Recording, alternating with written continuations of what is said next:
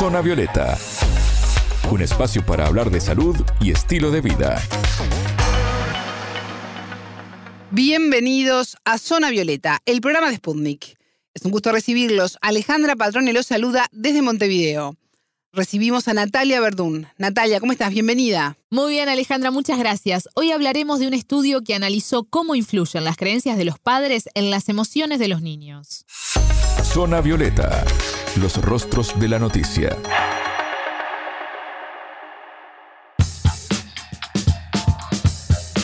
Entre los 8 y los 12 años los niños viven la transición de infancia a adolescencia y los padres vuelcan más expectativas sobre su futuro, lo que muchas veces, sin querer, causa una gran presión para los pequeños. Así es, por eso la psicóloga colombiana Andrea Pulido Escobar decidió estudiar mejor el tema y se centró en 217 padres e hijos para detectar cómo influyen las creencias de los padres en las emociones de los niños.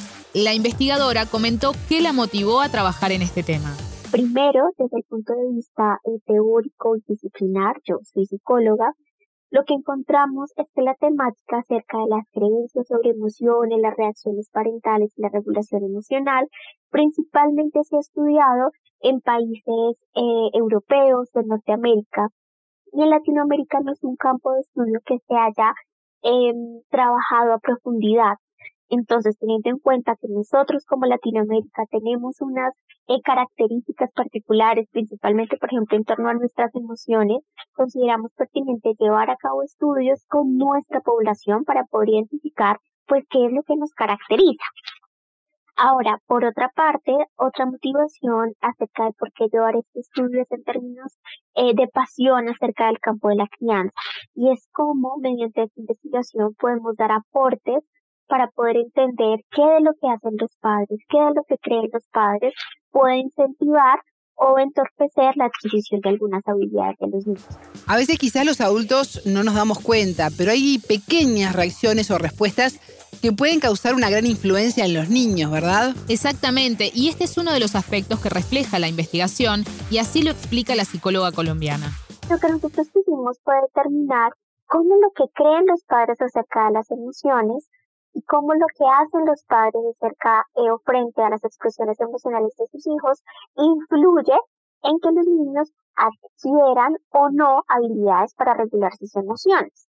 Aquí también es importante precisar que esas habilidades para regular las emociones hacen referencia a cómo los niños, adolescentes o adultos, porque es una habilidad que se desarrolla a lo largo de la vida, cómo podemos modificar o controlar la expresión emocional en diferentes situaciones.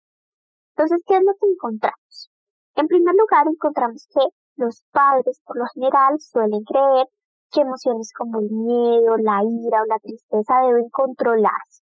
Y que incluso algunos padres consideran que muchas emociones positivas pueden ser perjudiciales porque pueden sacar como de control a sus hijos. Entonces, generalmente lo que los padres quieren o anhelan es que sus hijos sean muy controlados en términos emocionales o muy inhibidos. Esto tiene como dos caras de la moneda y es que considerar que las emociones deben expresarse de una manera adecuada ayuda a que los niños adquieran unas mejores habilidades para regular sus emociones, eh, como por ejemplo reenfoque positivo o revaluación positiva. Mientras que padres que consideran que las emociones son perjudiciales, que deben inhibirse, que no sirven para nada, por así decirlo, pueden fomentar por el contrario que los niños comiencen a usar estrategias de regulación emocional que son desadaptativas, lo denominamos así, como por ejemplo culparse, culpar a otros, rumiar, que es quedarse pensando una y otra y otra vez en lo que sucedió, o catastrofización, que implica, por ejemplo, que todas las situaciones uno las ve como las más terroríficas o las peores. Entonces, aquellos padres que tienen estas creencias de que las emociones son negativas, son adversas, finalmente no les están enseñando a sus hijos cómo relacionarse con estas emociones, que son parte de la vida humana. En segundo lugar, también encontramos que la manera como los padres se comportan ante las expresiones emocionales de sus hijos también influye en que los niños adquieran habilidades adaptativas o desadaptativas. Entonces, por ejemplo, si los padres ante las expresiones emocionales de sus hijos reaccionan minimizando estas reacciones como por ejemplo, ay, eso no es nada, o ay, va a llorar por esa bobada, o ay, mejor le doy motivos por los cuales llorar, o castigando la expresión emocional, como ay, acuérdese que los niños no lloran, o ay, las niñas eh, no se pueden enojar porque son señoritas. Y comenzamos a ver este tipo de verbalizaciones, de este tipo de comportamientos, o ignoramos a los niños ante estas expresiones emocionales, finalmente tampoco les estamos enseñando a los niños y niñas cómo manejar esas emociones y cómo relacionarse con ellas. Bueno, y esto sin dudas que repercute luego en la formación de la personalidad de estos niños que son los futuros adultos. Exacto. Pulido explicó cómo afectan este tipo de situaciones. En el caso de la investigación, nosotros eh, no evaluamos personalidad como tal, eh, pero lo que sí les puedo contar es que las habilidades de regulación emocional son fundamentales para el desarrollo de todos los seres humanos, tanto así que la literatura ha generado bastante evidencia en torno a que los niños, adolescentes o adultos que no tienen unas adecuadas habilidades para regular sus emociones pueden tener dificultades en sus relaciones interpersonales, con su familia, con sus amigos, con su pareja, porque no saben manejar sus emociones. O asimismo, en casos más extremos, pueden ser más vulnerables a generar conductas de riesgo como consumo de sustancias psicoactivas o conductas autolesivas. Entonces, si bien la regulación emocional no es el único factor que influye en que se produzcan estos resultados riesgosos, sí se ha encontrado en la literatura que es un factor de riesgo. No tener unas adecuadas habilidades de regulación emocional, por tanto, puede influir eh, de manera adversa en el desarrollo eh, de los niños, adolescentes y adultos. Ahora, en particular, entonces nuevamente sintetizando un poco los resultados, lo que encontramos es que la manera o lo que creen los padres y la manera en cómo ellos reaccionan ante las expresiones emocionales de sus hijos puede influir en que los niños adquieran unas mejores habilidades para regular sus emociones o por el contrario adquieran unas habilidades adaptativas o que pueden ser problemáticas o que no sepan cómo relacionarse con sus emociones.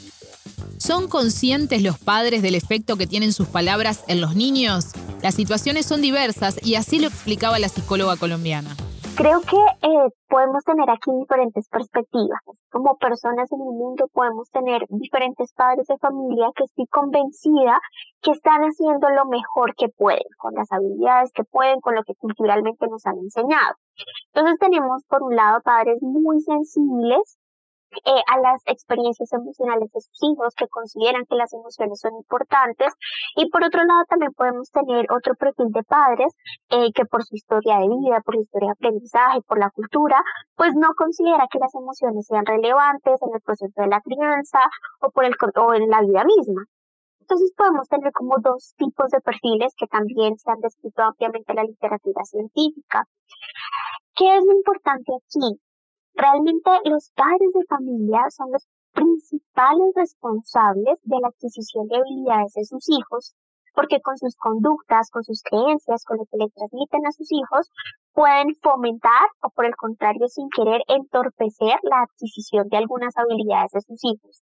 Entonces aquí lo que sí quisiera mencionar es que tenemos padres eh, con diferentes niveles de sensibilización, pero sin importar esto, con una muy fuerte responsabilidad acerca de cómo ellos, pues finalmente son los responsables de transmitir y generar un adecuado desarrollo en sus hijos e hijas.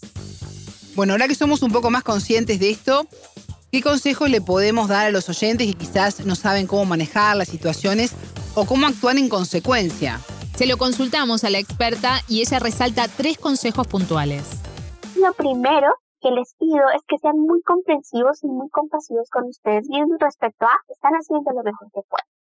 Ahora, por supuesto, siempre podemos seguir aprendiendo nuevas habilidades, siempre podemos seguir mejorando.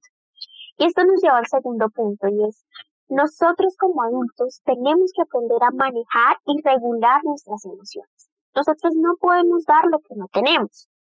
Por eso los invito a hacerse un autoexamen o un autochequeo acerca de cómo están manejando las emociones, principalmente la ira, el miedo, la tristeza, frente a, bueno, ante estas situaciones, cuando llegan estas emociones a mi puerta, yo les estoy abriendo espacio, las estoy manejando, las estoy viviendo, ¿qué estoy haciendo con mis emociones? Las expreso, mejor dicho, como un volcán de manera regulada, cómo las estoy manejando y por tanto es súper importante que nosotros como adultos primero nos sensibilicemos con el tema de que todas las emociones son importantes.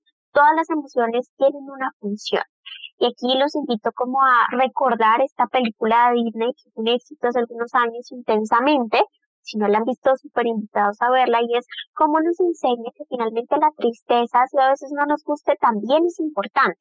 Entonces es, aprendamos que todas las emociones son importantes y primero también trabajemos en nosotros como adultos cómo nos estamos relacionando con estas emociones. Y finalmente, esto nos lleva al tercer punto y es, una vez yo como adulto ya sepa manejar en la medida de lo posible mis emociones, pues también voy a evitar en la medida de lo posible hacer expresiones de minimización o que castiguen la expresión emocional de mis hijos.